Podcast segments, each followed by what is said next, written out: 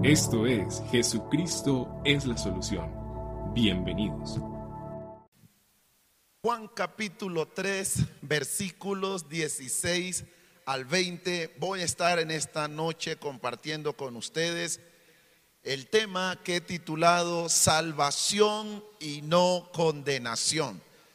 Nos dice Juan 3, 16 al 20, porque de tal manera amó Dios al mundo que ha dado a su Hijo unigénito para que todo aquel que en Él cree no se pierda, mas tenga vida eterna. Porque no envió Dios a su Hijo al mundo para condenar al mundo, sino para que el mundo sea salvo por Él. El que en Él cree no es condenado, pero el que no cree ya ha sido condenado porque no ha creído en el nombre del unigénito Hijo de Dios. Y esta es la condenación, que la luz vino al mundo y los hombres amaron más las tinieblas que la luz, porque sus obras eran malas. Porque todo aquel que hace lo malo aborrece la luz y no viene a la luz para que sus obras no sean reprendidas. Amén y amén. Salvación y no condenación. Creo que de las cosas maravillosas a rescatar por esta época de la Navidad es el poder saber la alegría que produce a todas las personas, las luces, los colores y por supuesto los sabores, porque todos sabemos que esta es una época donde la gente disfruta de la alimentación, de los dulces y de una cosa y otra. Pero más allá de los de todas estas cosas, hay algo que los hijos de Dios no debemos olvidar y es la verdadera razón de la Navidad, la cual es Cristo el Señor. Independientemente de que sea este el tiempo o no de la celebración del nacimiento de nuestro Señor Jesucristo, los creyentes debemos aprovechar este tiempo libres de toda aspavientos y de toda religiosidad alguna para hacer saber a todas las personas posibles de que ciertamente, como dice la palabra del Señor, aquel pueblo que andaba en tinieblas ha visto gran luz y los que moraban en tierra de sombra y de muerte, luz les ha resplandecido, como lo expresa Isaías en el capítulo 9, el versículo 2. Y esa luz que vino a alumbrar a ese pueblo se manifestó en la persona de Cristo Jesús, el Hijo de Dios por eso el texto que tenemos en esta noche como base de nuestra enseñanza nos recuerda que el amor de Dios es algo maravilloso. Él envió a su Hijo para que viniera a morir por ese pueblo que andaba en tinieblas y que moraba en tierra de sombra y de muerte. Juan 3:16 nos dice que de tal manera amó Dios al mundo que ha dado a su Hijo unigénito para que todo aquel que en él cree no se pierda, mas tenga vida eterna. Notemos entonces que Jesús vino para darnos salvación y no condenación. Él vino para darnos vida y no muerte. Él vino para sacarnos de las tinieblas a su luz admirable. Él vino a este mundo, Él vino a esta tierra para llevarnos al cielo. Se hizo hombre para que usted y yo nos hagamos hijos de Dios. Se hizo pobre para que en su pobreza usted y yo fuésemos enriquecidos. Se hizo una llaga para que usted y yo pudiésemos tener sanidad. De tal manera amó Dios al mundo. De tal manera amado Dios al mundo. Y esto entonces es motivo de darle gloria y honra a nuestro Dios. Y cuando leemos este pasaje, lo que descubrimos con todo esto, mis amados hermanos, es lo que nos dice el versículo 17, y es que Dios en su inmenso amor no quiere la condenación del pecador. Eso nos dice la palabra del Señor. Él no quiere la condenación del pecador y por esto entonces envía a su Hijo para salvar y librar de la condenación eterna a todo aquel que en él puede creer, como lo dice el versículo 17 de Juan 3, porque no envió Dios a su Hijo al mundo para condenar al mundo, sino para que el mundo sea salvo por él. En Ezequiel capítulo 33, el versículo 11 nos dice las escrituras, diles, vivo yo, dice Jehová el Señor, que no quiero la muerte del impío, sino que se vuelva el impío de su camino y que viva. Volveos, volveos de vuestros malos caminos. ¿Por qué moriréis, oh casa de Israel? Dios no quiere la muerte o la condenación de las personas. Esto entonces nos lleva a concluir que nuestro Dios es un Dios de amor y que Él no quiere que nadie se condene. Anote bien esto. Dios no quiere que nadie se condene. Allí en primera de la primera carta de Pablo a Timoteo en el capítulo 2, el versículo 3 al 6 nos dice, por esto porque esto es bueno y agradable delante de Dios nuestro Salvador, el cual quiere que todos los hombres sean salvos. Dios quiere que todos los hombres sean salvos y vengan al conocimiento de la verdad, porque hay un solo Dios y un solo mediador entre Dios y los hombres, Jesucristo hombre, el cual se dio a sí mismo en rescate por todos, de lo cual se dio testimonio a su debido tiempo. Entonces, cuando nosotros encontramos estas palabras tan hermosas en las escrituras, entonces surge la pregunta obligada que muchos se hacen. Y la pregunta es la siguiente, si Dios es un Dios de amor, ¿por qué se condenan las personas? Y creo que esta es una gran pregunta y una muy buena pregunta para respondernos en esta noche. Pero antes de entrar a responder este interrogante, permítame decirles que la condenación eterna, oiga bien, la condenación eterna no es un invento de las iglesias.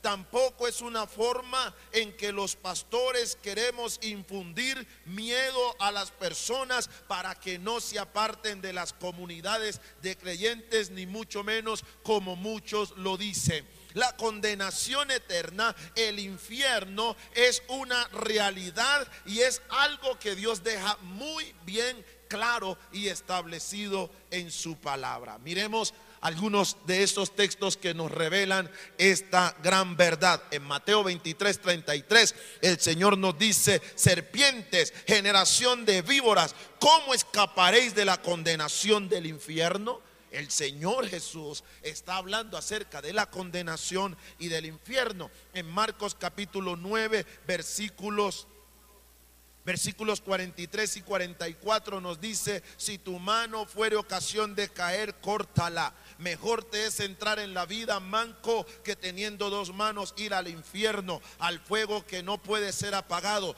donde el gusano de ellos no muere y el fuego nunca se apaga. Eso habla la Biblia acerca de la condenación eterna. En otras palabras, lo que quiero que comprendan esta noche es que así como Dios no quiere que ninguno se condene, también la Biblia habla de la condenación. Y recuerde que el interrogante que tenemos a responder es si Dios es bueno si Dios es amor, ¿por qué entonces el ser humano se condena? En Apocalipsis capítulo 20, los versículos 14 y 15, el Señor nos dice, y la muerte y el Hades fueron lanzados al lago de fuego. Esta es la muerte segunda. Y el que no se halló inscrito en el libro de la vida fue lanzado al fuego, fue lanzado al lago de fuego. La Biblia con claridad nos habla de la condenación en el infierno. Ahora, con esto en mente, respondamos nuestro gran interrogante. ¿Por qué se condenan las personas? Encontramos en Juan 3:16 el amor de Dios. De tal manera amó Dios al mundo que dio a su Hijo unigénito. Ahora el versículo 17 de Juan 3 nos dice, porque Dios no envió a su Hijo al mundo para condenar al mundo. Queda claro entonces que Dios no quiere la condenación del ser humano. Ezequiel 33, 11 nos lo recuerda. Dios no quiere la condenación. Pero entonces si Dios no quiere la condenación del ser humano, ¿por qué hay gente que sí se va a condenar. Y eso es lo que necesitamos comprender en esta noche y saber que el Señor vino a traernos salvación y no condenación. Ese niño del pesebre que ahora ya no es más niño porque hace más de dos mil años Él creció, Él murió en la cruz y resucitó de entre los muertos y ahora está sentado en la diestra del Padre esperando que se cumpla el tiempo para venir por su iglesia. Pero hoy, en medio de esta celebración, necesitamos recordar que aquel que vino y se encarnó en esta mujer virgen llamada María y que nació y que es el Hijo de Dios, Él vino para traer salvación y no condenación. Pero el hecho de que Él vino a traer salvación es necesario recordar que muchos no van a ser salvos porque como dice el versículo 18 de Juan 3, que muchos aman las tinieblas más que la luz, rechazan la luz y por eso serán condenados. La palabra de Dios nos dice en Juan capítulo 3, versículos 18 y 19, que el que cree en el Señor Jesucristo no es condenado, pero el que no cree ya ha sido condenado porque no ha creído en el nombre del unigénito Hijo de Dios. Y entonces va a decir que la condenación va a resultar en que los, la luz vino al mundo. La luz vino al mundo, pero resulta que los hombres, según dice aquí la escritura, amaron más las tinieblas que la luz. Y la razón por la que amaron más las tinieblas es porque sus obras son malas. Ahora, esto a mí me trae a memoria y me pone en perspectiva la razón por la que la gente niega o quiere negar la verdad de Dios. En muchas ocasiones lo he expresado aquí. Cuando alguien se proclama a sí mismo ateo, cuando alguien se proclama a sí mismo y dice no creer en nada ni en nadie, no creer en Dios, no creer en la Biblia y sacan argumentos y se basan en teorías simplemente vanas, son personas que calan exactamente o, son personas que encajan perfectamente en este versículo. Son personas que saben que su vida no es agradable a los ojos de Dios y la mejor excusa que tienen para no creer a la verdad es no aceptando lo que la palabra de Dios dice. Y por eso viene la luz y ellos rechazan la luz. ¿Y por qué rechazan la luz? Porque sus obras son perversas y no quieren que sus obras sean puestas en evidencias. ¿Sabe? Todos nosotros sabemos nuestras maldades. Y hay personas que sencillamente deciden vivir en su maldad. Y cuando leemos estos versículos, lo que encontramos es que en primer lugar las personas se condenan por la dureza de su corazón.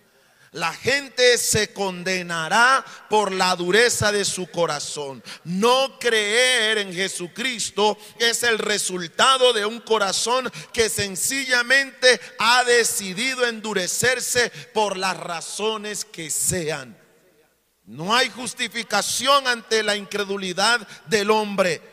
Gracias damos a Dios porque en su infinita misericordia y amor Él nos ha proporcionado, nos ha concedido todas las evidencias necesarias para saber que Él es quien ha dicho que es y que Él es el Hijo de Dios. Todas las evidencias están dadas para que nuestra fe se encamine hacia Dios.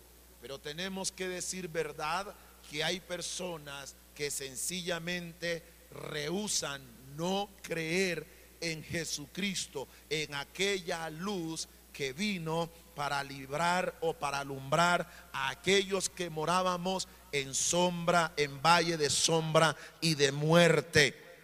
Por tanto, entonces, mis amados hermanos, a través de esas evidencias, lo que Dios busca es que nuestra fe se encamine hacia Él. Por tanto, como dice el versículo 18, el que en Él cree no es condenado, pero el que rehúsa. Pero si el ser humano endurece su corazón y rehúsa creer en el Señor Jesucristo, aquel que vino del cielo manifestado como el amor de Dios, ya esa persona ha sido condenada. El salmista nos dice en el Salmo 19, versículo 1, que los cielos cuentan la gloria de Dios y el firmamento anuncia las obras de sus manos. Si necesitamos evidencias visibles, es simplemente que echemos un vistazo a la creación y descubramos que Dios es quien dice que es el Dios eterno el Todopoderoso, el Creador del universo. Si necesitamos evidencia, pero todavía persisten personas, hay personas que insisten en decir entonces que esto surgió, fue de la nada. Son personas que frente a la luz no quieren reconocer que están en tiniebla. En Romanos capítulo 12, versículo 4 y 5, a través del, eh, a través del apóstol Pablo, el Señor nos dice, Romanos 2, versículos 4 y 5, o menospreciáis las riquezas de su benignidad, paciencia y longanimidad, ignorando que su benignidad te guía al arrepentimiento pero por tu dureza y por tu corazón no arrepentido, atesoras para ti mismo ira para el día de la ira y de la revelación del justo juicio de Dios. Iglesia amada, iglesia preciosa, debemos saber que las personas que no se condenan, hermanos, las personas que no se condenan es porque deciden creer en Jesucristo. Pero aquellos que se condenan no es porque Dios no les ame. Seguramente y firmemente tenemos que decir que aquellos que se condenan es como dice aquí la palabra del Señor.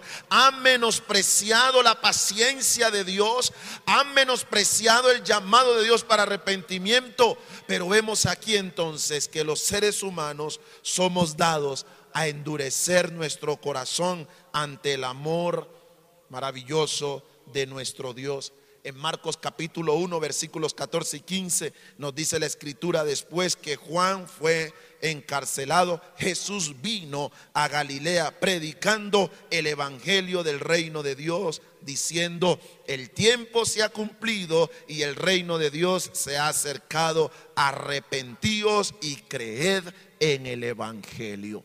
Por lo tanto, vamos a decir que la primera razón por la que una persona llega a condenarse es cuando endurece su corazón y no se arrepiente. ¿Y por qué no se arrepiente? Porque ellos menosprecian la luz, esa luz que vino al mundo. ¿Sabe? Anoche se celebró como de costumbre en este tiempo de la Navidad, el día de las velitas, donde la gente alumbra las casas. Pero ¿sabe? Esa no es la luz de la cual la Biblia habla. La Biblia habla de la luz que vino del cielo y esa luz es Jesucristo, el Hijo de Dios. Por eso los creyentes no, no tenemos que estar allí encendiendo velas porque eh, eso tiene toda una tradición que tiene que ver con alumbrar a un ser y eso se llama idolatría. Los hijos de Dios creemos en aquella luz que vino al mundo, Jesucristo el Señor. Por lo tanto, nuestra alabanza y nuestra adoración tiene que estar dirigida al Dios vivo y verdadero. La condenación es el resultado de un corazón que se endurece y que rehúsa creer en Jesucristo. En segundo lugar, las personas se condenan, se condenan porque no quieren venir a la luz. No quieren venir a la luz. Versículo 19 de Juan 3 nos dice, y esta es la condenación Mire que no es que el Señor los condene. Eso no es que Cristo vino para condenar a nadie. Jesús no vino a condenar. Esa no fue la misión de Cristo. La misión de Cristo venir al mundo. El Dios el Padre. Dios el Padre prometió enviar un Salvador, no un condenador. Cuando usted lee la palabra de Dios, Lucas capítulo 1, en el anuncio que da el ángel a María, ella, él le dice, y aquel del cual darás, al cual darás a luz, se llamará su nombre Jesús, porque Él salvará a su pueblo de sus pecados. De hecho, la palabra Jesús en el griego, es la, en el hebreo es la palabra Josué, que significa Jehová salva. Jesús no vino a condenar. Dios no, vino, no envió a Jesucristo al mundo para condenar. Por eso dice el verso 19 que la condenación consiste no en que Cristo condene, no en que Dios condene a nadie. Es que la luz vino al mundo y esa luz es Jesucristo el Señor. Vino a los hombres y los hombres amaron más las tinieblas que la luz. Y da la razón por la que lo hacen. Sus obras son malas. Sus obras son malas. ¿Sabe? Uno no tiene temor cuando uno tiene las cosas en regla.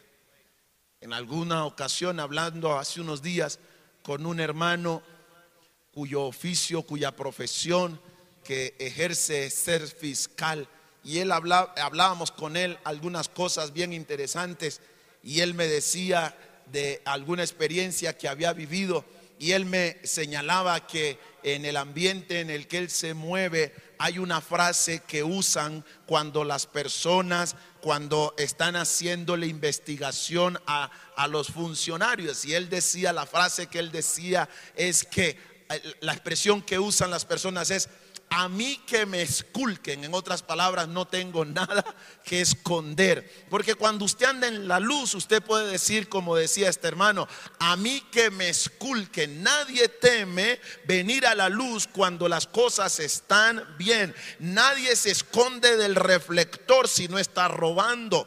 Nadie huye de la policía si no está haciendo algo indebido. Nadie se aleja de Dios cuando su corazón es sincero delante de Él. ¿Quiénes son los que se alejan de Dios? Los que aman más las tinieblas que la luz. Y hacen eso ¿por qué? Porque sus obras son malas y lo que menos desean es que sean puestas de evidencia. No hay nada tan difícil como que uno no quiera verse en el espejo porque sabe que hay algún defecto en el rostro. Es exactamente eso. Pero cuando usted quiere ser librado de la mugre o la suciedad que hay en el rostro, usted no teme ir al espejo. Por eso entonces es la condenación.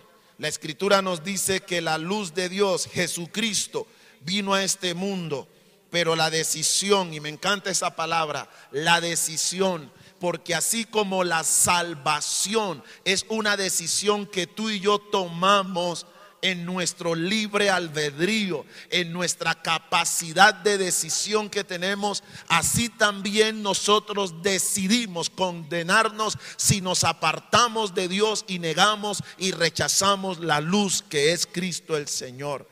En esa decisión, la decisión del hombre fue amar más las tinieblas y rechazar la luz y dice que sus obras eran malas. Jesucristo vino a este mundo para sacarnos de la oscuridad y llevarnos a la luz. Y cuando venimos a la luz es porque de alguna manera nos estamos deleitando. Mire, cuando no venimos a la luz es porque de alguna forma nos estamos deleitando en las tinieblas y las tinieblas son sinónimo de pecado. Cuando nos deleitamos en el pecado, esclavos somos del pecado.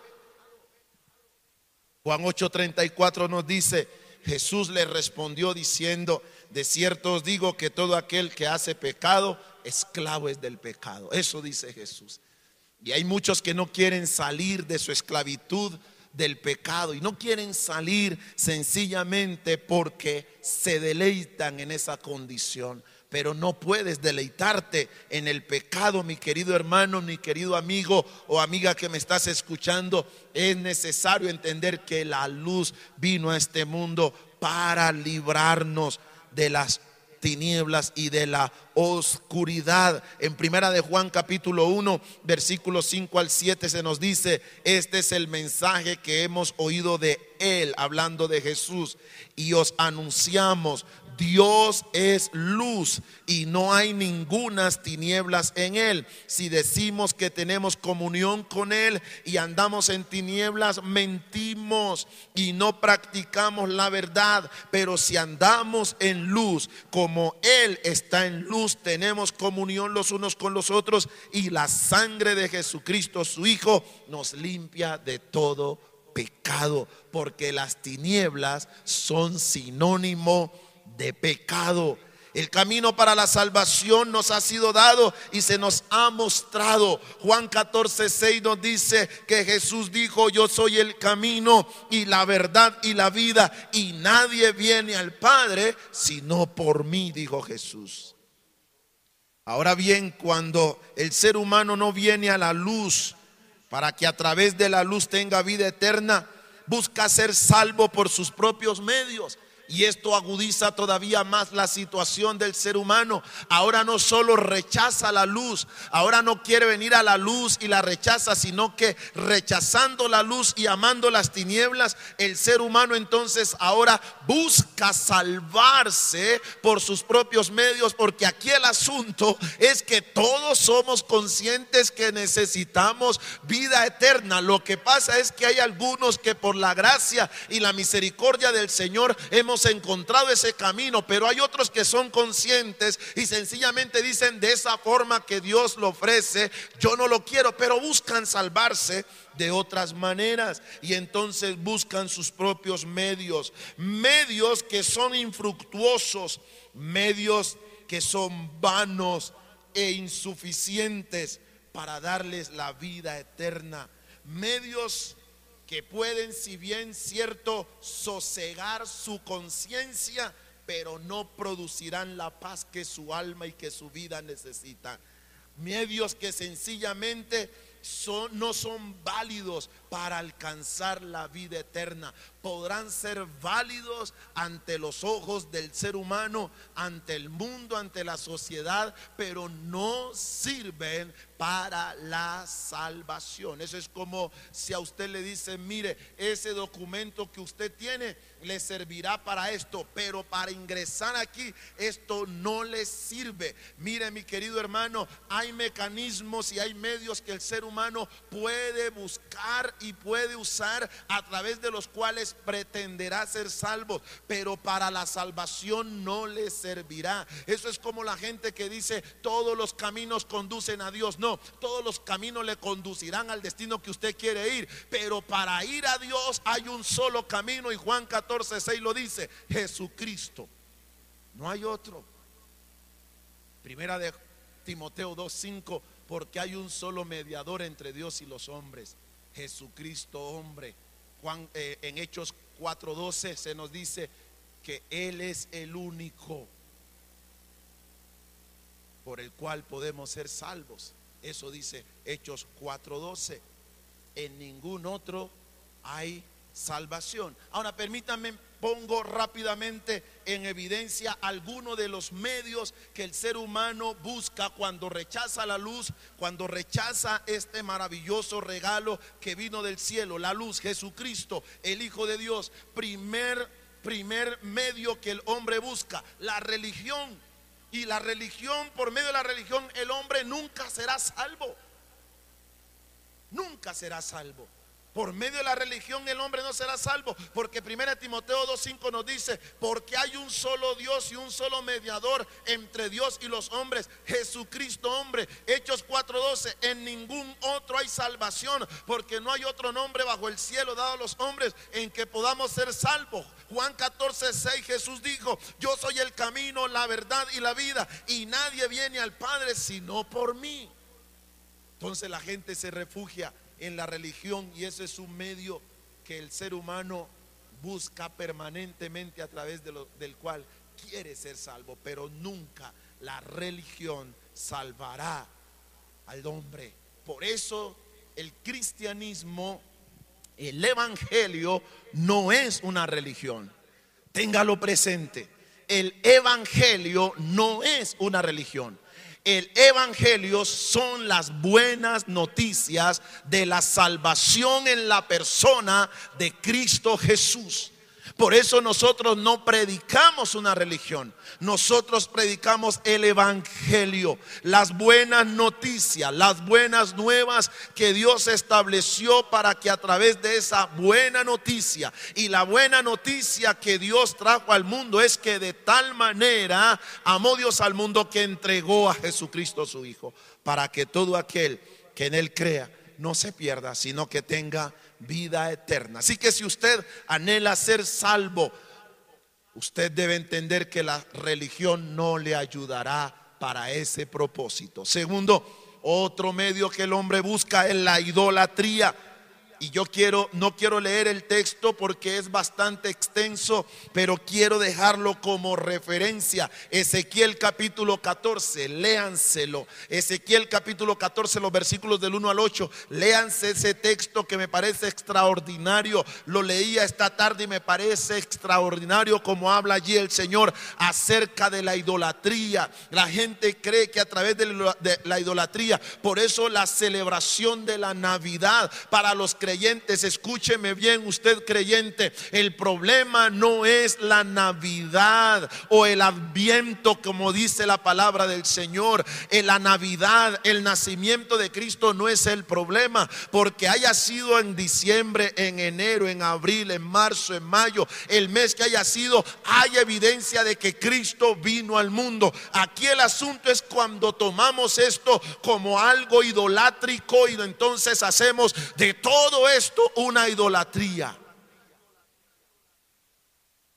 Como quizás muchos en su falta de conocimiento hacen de este tiempo una idolatría, porque entonces alumbran a María, porque el día de las velitas se celebra en honor a eso, alumbrar a una virgen. Y eso no es lo que la Biblia enseña. La luz vino al mundo para morar en tu corazón. Y esa luz es Cristo el Señor. Y entonces cuando tú tienes a Jesús en tu corazón, tú andas en luz. Y tú no necesitas prenderte vela ni prenderle vela a nadie. Porque la luz está en ti. Y entonces tú eres luz para el mundo. Bendito sea el nombre del Señor. Entenderlo te libra. Entonces la idolatría es otro medio que el hombre busca para ser salvo. ¿Y cómo y por qué lo busca? Porque rechaza la luz. Rechazan la luz. Tercera tercer medio que el hombre busca para ser salvo en el momento que rechaza la luz. Es decir, no quiero ser salvo por medio de Cristo, pero busco mis propios medios para ser salvo. Pero créame que ninguno de estos medios de los cuales le estoy hablando podrán servirle para la salvación. Le servirán para sosegar su alma, para sosegar su conciencia, pero no para producir la paz que produce el saber que Cristo mora en ti. Tercer medio, las buenas obras. Las buenas obras. Y vaya que en este tiempo de pandemia sí que se ha visto eso de las buenas obras. Y yo sé que muchos hemos sido criticados, muchos hemos sido señalados porque no hemos hecho más de lo que la gente espera. Pero las buenas obras, si bien es cierto, son buenas obras, como lo dice el término en su sentido perfecto, buenas obras, pero tampoco alcanzan para la salvación. Recuerde que nuestro tema es salvación y no condenación. Y entonces o somos salvos o somos condenados. No hay medio no hay, no hay espacio intermedio. Eso no es que no soy salvo, no soy condenado, estoy aquí en el medio. No, o somos salvos porque aceptamos y recibimos la luz que es Cristo el Señor, o nos condenamos porque rechazamos el regalo de Dios. Y las buenas obras no nos ayudan para la salvación. Entiéndaseme bien en esta noche. Para la salvación las buenas obras no suman para ayudar a la gente, para ser buenas, para ser un buen altruista, para ayudar a oficinas y grupos de beneficencia y para que usted se vea como una bella persona, eso le podrá servir. Para recibir aplausos y halagos de las personas, eso de las buenas obras sirven. Para dar un testimonio de mi conversión, esas sirven pero no para la vida eterna. Efesios capítulo 2 versículos 8 y 9 nos dice, porque por gracia somos salvos, alabado sea Cristo, porque por gracia somos salvos por medio de la fe por medio de la fe. ¿La fe en quién? ¿En las buenas obras? No, la fe en Cristo. Recuerde que acabamos de leer Juan 3:16, para que todo aquel que en Él cree, y eso es fe, todo aquel que ponga su fe en Jesucristo pueda ser salvo. Y entonces somos salvos, número uno, por la gracia, regalo inmerecido. No hay una sola buena obra que el ser humano haga que le merezca la salvación. No, no, no existe la obra Usted podrá, como dice la palabra del Señor, quitarse la mano, quitarse los ojos. Usted podrá quitarse la ropa y dársela a otro. Usted podrá dejar su casa y dársela a alguien. Y usted podrá pensar que con eso tiene para que Dios le dé la salvación. No, no vale, no vale. Es más, usted puede dar su propia vida para que otro pueda hacer, pueda hacer, pueda recibir beneficios, pero ni siquiera eso le ayudará para la salvación, porque la salvación es un regalo de Dios y es tan alto y tan sublime, es tan grande que no hay dinero, no hay obra, no hay nada que el ser humano pueda hacer para hacerse poseedor de ella, la salvación. Somos salvos por medio de la fe y esto no es de ustedes pues es un don de Dios, regalo de Dios, no por obras. Mire, hermano, más claro ni el agua no por obras, para que nadie tenga de qué gloriarse, para que nadie le tenga que decir a Dios, es que Dios, yo ayudé a este, mira que yo di por este, mire que yo doné tantos millones acá, es que yo ayudé, no, no por obras, para que nadie tenga que sacar pecho, la obra es de Dios, la salvación es un regalo de Dios, que lo único que te toca a ti y me toca a mí es sencillamente recibirla. Por eso dice la Biblia, que aquella luz vino al mundo para que el mundo no sea condenado, sino para que el mundo sea salvo por medio de él. La luz que vino del cielo es Jesucristo. Por eso Jesús dijo en alguna oportunidad, yo soy la luz del mundo. El que cree en mí no andará en tinieblas, sino que tendrá la luz de la vida. Eso dijo Jesús. Hermanos, el profeta Isaías, hablando de las buenas obras, lo va a decir de manera mucho más enfática y más cruda y real. Isaías, Isaías 64, los versículos 6 y 7 nos dice, todos somos como gente impura todos nuestros actos de justicia son como trapos de inmundicia. Todos nos marchitamos como hojas, nuestras iniquidades nos arrastran como el viento. Nadie invoca tu nombre ni se esfuerza por aferrarse a ti, pues nos, pues nos has dado la espalda y nos has entregado al poder de nuestras iniquidades. Nuestras obras más justas, va a decir Isaías, que son como trapos inmundos. Decir que la salvación entonces o un medio para ser salvo son las buenas obras, significa entonces que la obra de Cristo en la cruz fue insuficiente. Y eso no es verdad porque la Biblia va a decir que el sacrificio de Cristo fue perfecto y ha sido suficiente para quitar los pecados de la humanidad y a través de ese sacrificio el hombre pueda ser salvo mi querida iglesia. Entonces está la religión, la idolatría, las buenas obras como medios de salvación que el hombre busca cuando decide rechazar la luz. Pero hay otro medio de salvación que el hombre quiere buscar y es el dinero.